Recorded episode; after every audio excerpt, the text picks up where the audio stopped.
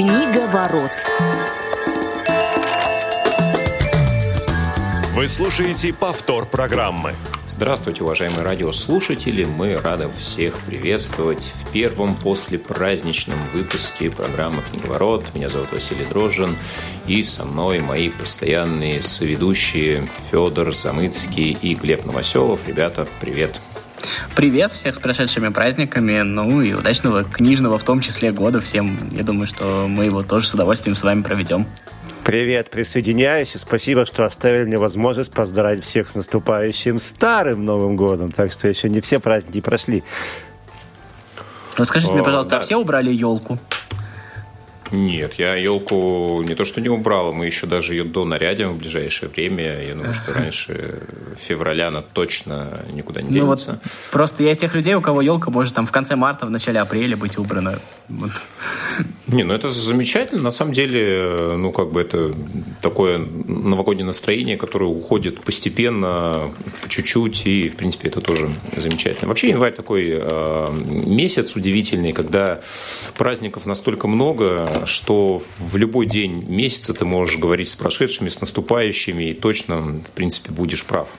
А мне кажется, вот. можно вообще мы... в течение всего года говорить, Вася, извини.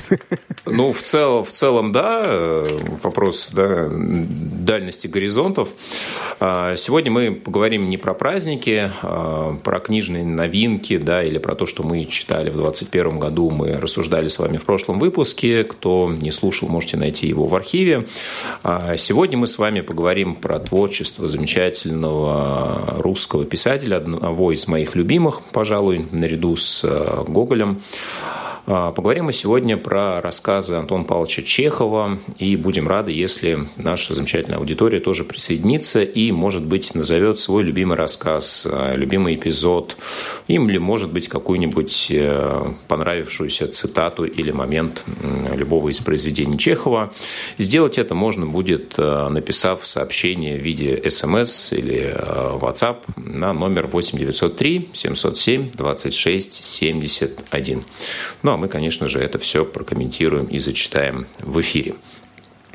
Ну, а поскольку мы сегодня поговорим только про рассказы, не про такие более объемные, более серьезные произведения, не про пьесы, да, а давайте, наверное, начнем с того, как в целом а, мы познакомились с творчеством писателя, что в целом, может быть, о персоне самого Чехова кто-то может э, сказать.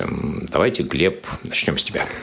Ну, я, как всегда, немножко нарушу сценарий. Я, конечно, не буду говорить ни про, раска... А, ни про пьесы, ни про, там, допустим, очерки Чехова, да, но я не могу, говоря в общем, не а, как бы коснуться всего творчества. Почему? Потому что а, начать хотел с такой мысли, что уникальность Антона Павловича Чехова заключается в его а, невероятной разности. То есть я не знаю, насколько вы со мной согласитесь, потому что я, в принципе, когда вот э, смотрел какую-то критику, и нигде вот эту мысль не встречал. Может быть, это чисто мое индивидуальное ощущение. Но вот э, действительно с Чеховым я познакомился очень давно, еще, собственно, в детстве, вот с этих вот знаменитых детских рассказов. Там это и про каштанку, и про э, «Спать хочется», и про мальчика Ваню, который писал письмо на деревне дедушки и прочее. Да? Потом, естественно, э, дальше все шло по программе, и были, э, скажем, более взрослые рассказы, была сатира, были, конечно же, пьесы. И вот на какой мысли я себя а, в последнее время, именно вот пытаясь как-то отрефлексировать творчество Чехова, стал ловить, что действительно Чехов, он а, такое чувство, что на протяжении а, своей э, его жизни писал не один автор, как будто бы несколько разных авторов. То есть вот, ну, попробую объяснить свою мысль, что вот когда читаешь, к примеру, пьесы Николая Васильевича Гоголя, там, хоть ревизор, хоть женитьба, хоть что угодно другое, ты понимаешь, что это стопроцентный Гоголь. Там, когда читаешь «Мертвый душ», тоже понимаешь, что это стопроцентный Гоголь. А, когда ты читаешь, допустим, какие-то его вот эти вот украинские фольклорные истории, там типа Вия, там а, Вечеров на хуторе в целом, да, или там, не знаю, Тараса Бульбы, чего угодно, ты все равно понимаешь, что это Гоголь. Та же самая примерно история с Достоевским. А вот когда э, начинаешь читать Чехова, вот, вот лично у меня возникает ощущение, что ранние рассказы Чехова это один Чехов абсолютно. Его, скажем, вот такие, ну, назовем их детскими рассказами, это совсем другой Чехов совсем другой человек. А, то есть рассказы это уже, уже совершенно разные. Его, его там философские какие-то а, рассказы, там возьмем ту же палату номер 6, опять же, уже совсем третий Чехов, это уже скорее не Чехов, а Достоевский. И а, там его пьесы это еще один Чехов, это еще один писатель, и уже наконец там очерки «Остров, Сах... Остров Сахалин», да, это еще один автор. То есть вот а, у меня от Чехова именно вот почему-то такие ощущения, то есть действительно, наверное, вот именно уникальность вот заключается вот с моей точки зрения в, вот в такой невероятной разности. Разности стилей, разности, а, я даже не знаю, как сказать, разности настроений, которые Чехов а, передает в своем творчестве. Ну, я, наверное, продолжу, да. Чехов для меня, на самом деле, я в который раз ловлю себя на мысли, что как мы начинали программу э, с какого-то такого, мы с Глебом были немножко антагонистами, а сейчас все чаще и чаще как бы приходится соглашаться. Не то чтобы приходится, не то чтобы мне это не доставляет удовольствия, ну вот э, такой факт наблюдаем. Я бы еще хотел добавить то, что на самом деле, если вот брать какой-то такой исторический контекст, а, то Чехов это тот писатель, который в каком-то смысле ну, отличается от э, трендов своего времени, если хотите, что ли, так как бы менее пафосно сказать, не знаю. Но штука в том, если вот вы посмотрите ну, всю большую литературу, ну, во всяком случае, то, что сейчас мы воспоминаем, а, воспринимаем большой литературой на рубеже 19-20 веков, то это все-таки какие-то настолько глобальные вещи, а, глобальные герои, рассуждения о судьбах страны, а самое главное, очень много размышлений о Э, малом, маленьком человеке, о человеке, который, может быть, беден, ну, насколько богат душой, о каких-то вот таких вот очень глобальных вещах, о том, что на самом деле очень часто мы это можем видеть в литературе, а, вот очень трудно а, было представить себе героя, который может просто быть, а, ну, как бы сказать, человека без каких-то, без какой-то очень большой такой впихнутой в него а, глобальной начинки и быть при этом героем. А что сделал Чехов, по сути дела, вот что он, мне кажется, принес, потому что, наверное, где-то рядом ходил Гоголь, где-то рядом ходил Салтыков-Щедрин, вот в этом смысле, но только Чехов а, что он сделал? Он назвал вещи своими именами. Он сказал, что маленький человек просто маленький человек. И еще он сказал, что маленький человек это не просто условно говоря, бедный человек, да, но это и маленький человек, это просто глупый, простой маленький человек, он может быть в любом сословии, в любой должности, а, любым полом представлен. И вот а, и самое главное, несмотря на то, что Чехов как бы это все высмеивает, он над этим насмехается, по сути дела, если вот по совокупности почитать Чехова, мы понимаем то, что это нормально, то, что это мы такие. Вот наше общество на рубеже 19-20 века, и сейчас, я думаю, мы к этому тоже можем присоединиться, оно в целом состоит из очень а, простых людей, а, простых во многих смыслах. И мне кажется, что Чехов а, в этом смысле очень правильно почувствовал, то есть он не стал наделять а, своих героев какими-то смыслами, которых, которыми их наделяли другие. И мне кажется, в этом смысле мы поэтому и любим Чехова, потому что вот эта вот правдивость, то, что он не стал, как Достоевский, возвеличивать э, нашу простоту, или как это сказать, я не знаю, может быть, Глеб мне поможет лучше слово подобрать. А он просто сказал, мы простые, нас много, а сложностей в нас в целом искать не надо, вот такие вот мы есть, над этим можно посмеяться, и с этим надо продолжать жить. Слушай, буквально одну маленькую ремарку вот из того, что Федя ты сказал. Э, вот сейчас пришла такая мысль, ведь Чехов это писатель, по сути, действительно переходного периода. То есть это реально, это уже не золотой век, но это еще и не серебряный. То есть это вот где-то как раз между. То есть вот, собственно говоря, Чехов где-то такой мостик между э, писателями золотого века и тем, что было в начале 20 века. Ну, мне кажется, как раз вот этим он и близок, да, тем, что он э, как раз вот этих своих героев делает очень близкими к читающей аудитории, и тот период времени, который прошел, более века, да, он в целом не изменил какие-то типажи. И вот такой образ этого маленького человека, даже безотносительно там национальности и менталитета, как мне кажется, да, Чехов очень хороший художник вот этих человеческих характеров, мне кажется, что даже независимо от формы, будь то рассказ, будь то повесть, э, у него очень хорошо получалось как раз даже в каких-то маленьких, э, таких емких формах делать очень четкие зарисовки этих элементов. Ну, я думаю, когда мы будем уже к конкретным рассказам переходить, мы это с вами, наверное, обрисуем. Но для меня Чехов еще в целом заставляет себя уважать как личность, да, если вспоминать какие-то отдельные моменты его биографии, нужно сказать, что действительно мы его вспоминали с вами в эфире про медицину, поскольку он был медиком, и у него были все шансы сделать э, более а, такую, скажем так, карьеру известного а, врача, да, неземского лекаря, но он сознательно шел именно в ту сторону, где считал, что его служение, оно важнее. Да, а вот эта поездка на Сахалин, по итогам которой он написал э, книгу, он открыл для многих в целом этот уголок России, да, куда ссылали в то время э, преступников, каторжников, и, собственно, он сделал впервые перепись населения Сахалина, да, он в какие-то годы занимался тем, что лечил больных, делал это бесплатно, сражался с эпидемиями, занимался благотворительностью, и при этом был очень скромным человеком, он отказался в свое время от титула дворя, э, дворянского титула, от Станислава третьей степени, от э, должности, звания академика в связи с э, ситуацией с Горьким. Ну, в общем, много было разных моментов, при этом он был достаточно широко почитаем женщинами, которые э, в какие-то моменты с ним даже переезжали в другие города, когда он э, ехал в Крым, за ним э, многие его поклонницы следовали, да, их даже называли Антоновками.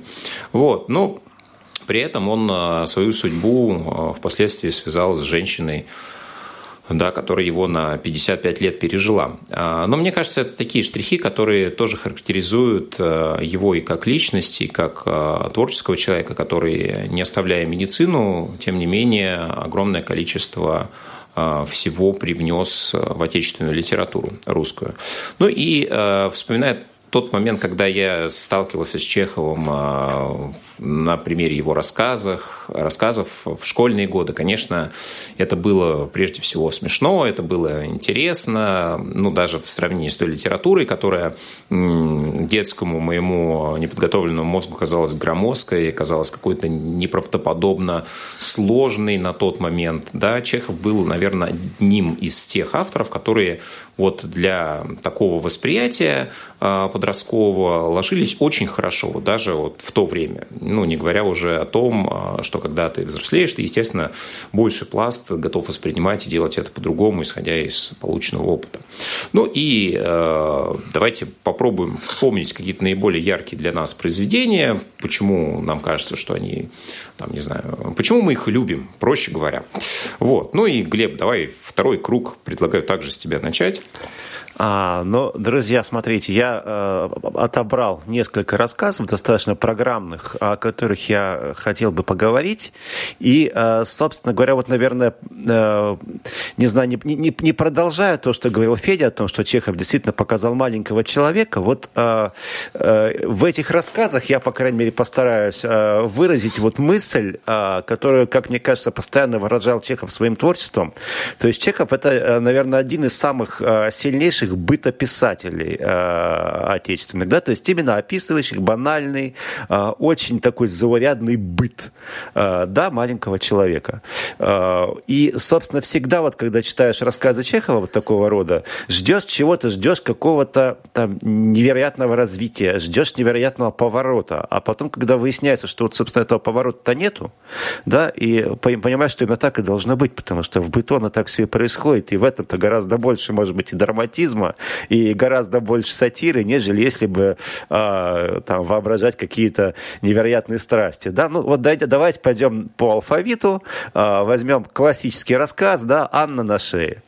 А, собственно говоря. Ну, э, давайте, ну, может быть, кто, те, кто не читал, буквально кратко про спойлеры. То есть, если говорить о сюжете, то что девушка выходит замуж за, как она думает, э, ну, пожилого, но состоятельного господина, а, выходит исключительно из-за денег. А, значит, э, постепенно она разочаровывается вначале, потому что она думала, что он ей будет давать много денег, он дает денег мало. Потом в итоге она начинает тратить его деньги. И, собственно говоря, вот весь рассказ, да? А, собственно, вот на протяжении всего этого повествования ждешь, господи, вот, ну вот сейчас, наверное, будет какая-нибудь драма, да, то есть там, я не знаю, какая-нибудь страшная, не знаю, там Эдди или что-то еще, как у Толстого. Или какие-нибудь невероятные душевные мучения как у Достоевского. Но этого ничего нет. Вот просто описывается банальная ситуация, которая, по сути, не заканчивается ничем, но она ведь так происходит. Да? А, если идти, опять же, дальше по Аннам, возьмем другой э, чековский рассказ, собственно, тоже невероятный бытовой рассказ Анюта, то есть, опять же, девушка а, живет, с, э, видимо, уже живет и жила с достаточно большим количеством а, ну, судя по всему, студентов. А, она этих студентов обслуживает, э, кормит, обстирывает. В общем, ну, они, по сути, все относятся к ней как вещи. Ну и, собственно, описывается один там буквально час из жизни этой девушки, как они вот да, когда вот тот, собственно, студент-медик, с которым она проживала, в общем, сначала решает, что ее нужно выгнать, и она собирается безропотно уйти. Потом точно так же думает, а пусть еще недельку поживет, но безропотно остается. И опять же, собственно, все, да? То есть по вопрос в том, где мораль, а мораль-то оказывается как раз в том, что а, в том, что, собственно говоря, как правило, так и происходит, и ничего другого, как бы никак, э, никаких сверх там событий, никаких сверх идей тут искать не нужно. Достаточно того, что есть. Ну и если уж брать чистую сатиру, тоже, наверное, вспомню два а, рассказа, которые вот, ну, можно отнести к чистой сатире. Значит, первый рассказ – это «Средство от запоя», а, в котором просто, опять же, описывается банальная ситуация. Приезжает в э, какой-то э, уездный город э, известный актер, актер запил, и его каким-то образом нужно вывести из запоя, поскольку, ну, собственно говоря, летят там какие-то контракты, вот, и вывести его из запоя может только какой-то парикмахер, который, собственно, знает, э, как говоря, ну, как говорится вначале, какое-то невероятно хорошее средство. А средство, оказывается, очень простым, он просто выводит его из запоя тумаками и, собственно говоря, э, всякой гадостью, которую он добавляет ему в водку. Вот. Собственно, опять же, банальный быт, ничего какого-то что-то сверх особенного не описывается, но невероятно смешно.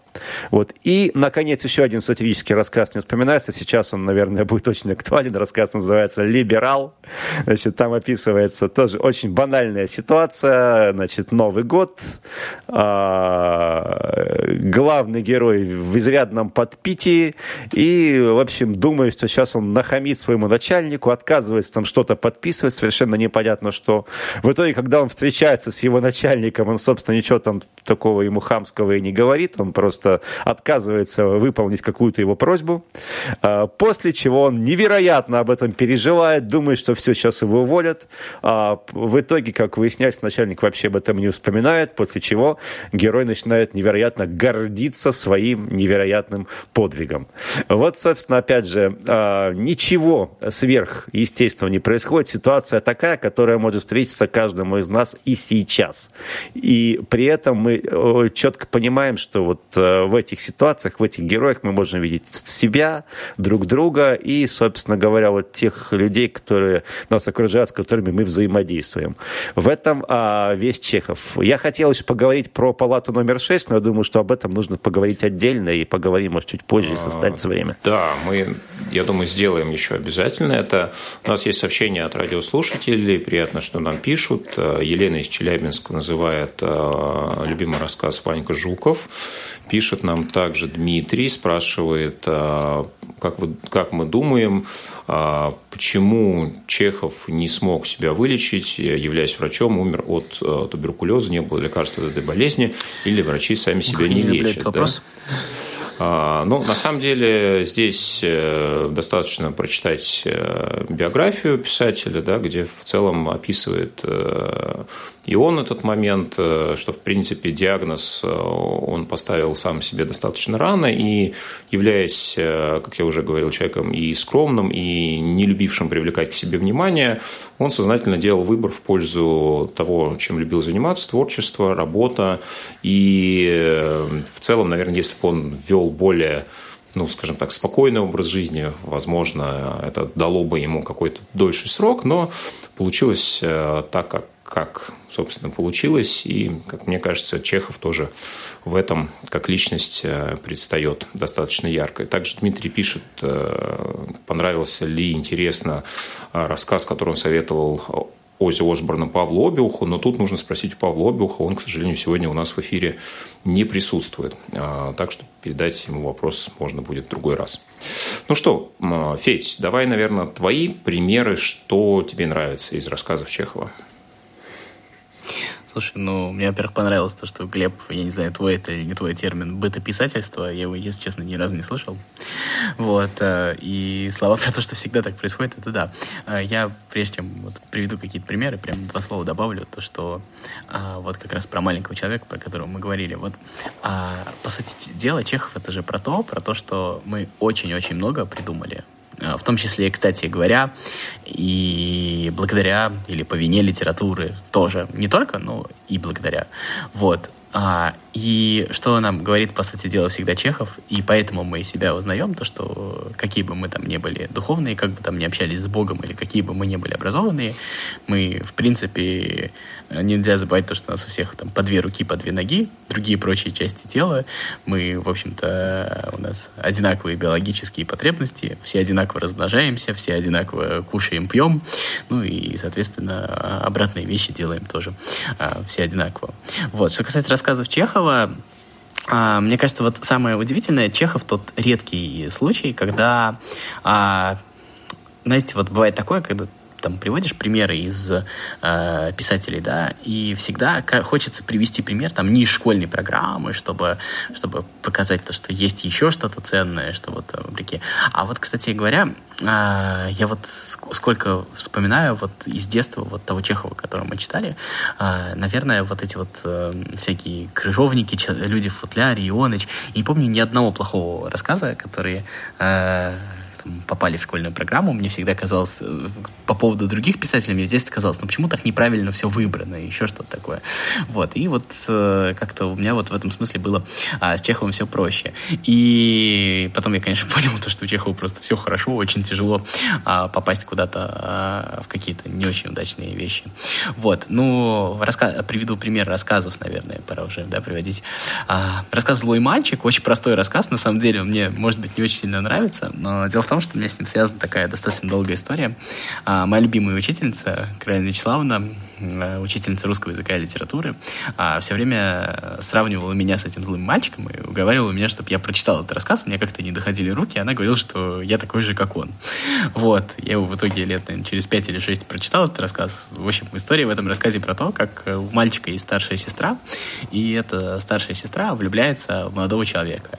И, соответственно, а, мальчик э, застает их за тем, как они целуются. И начинает шантажировать старшую сестру, то, что он просто все расскажет родителям. Ну и вот на этом построен очень такой неприхотливый, короткий сюжет рассказа. Ну и самое главное, как там есть такой вот второй слой, который заключается в том, то, что как бы мальчик вот всю вот эту вот романтику, он как бы вот эту вот мишуру романтики вот этим вот шантажом снимает. То есть все получается, ну, как бы примитивно, банально, то, что э, там, любовь превращается в какие-то обыкновенные там животные инстинкты, еще что-то такое. То есть вот э, как бы вот этот вот шантажирующий мальчик э, э, показывает эту романтику как шелуху. Мне, когда я первый раз прочитал, мне немножко казалось, блин, ну, ну, ну нельзя же быть настолько э, циничным. Но... Так она не без причины тебя сравнивала с этим мальчиком, извини. Ну, нет, не без причин, конечно, я э, был действительно, ну, злым, так скажем, немножечко. Вот.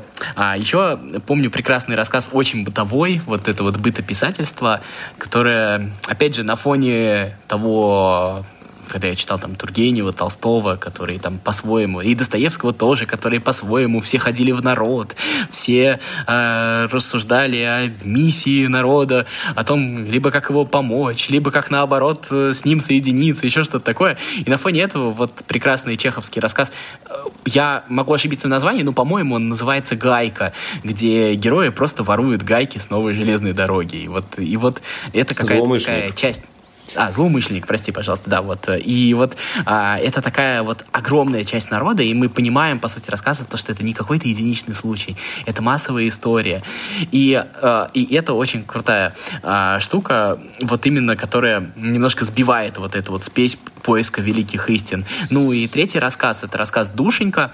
А, надеюсь, что опять не перепутал название, но это история про а, девушку, которая работает гувернанткой у достаточно богатого состоятельного человека, и он выдает ей зарплату, и он начинает ей постепенно там вычитать то, что там то-то дети разбили, там-то она за ними не усмотрела, там-то уроки э, не выучила, еще там что-то, и по итогу она получает э, какую-то совсем-совсем маленькую часть от этой зарплаты и соглашается. Ну, соответственно, он потом отдает ей все деньги, но посыл был в том, то, что а, ну, ну как так, ну почему ты даже ни на секунду не захотела со мной поспорить? Я же откровенно над тобой издеваюсь, а ты все вот это вот приняла. И это тоже вот эта вот душенька показана как как не просто какой-то отдельный, исключительный человек, а как человек, которых очень-очень много, как, по сути говоря, вот целый представитель вот этого народа, который, который все время смолчит.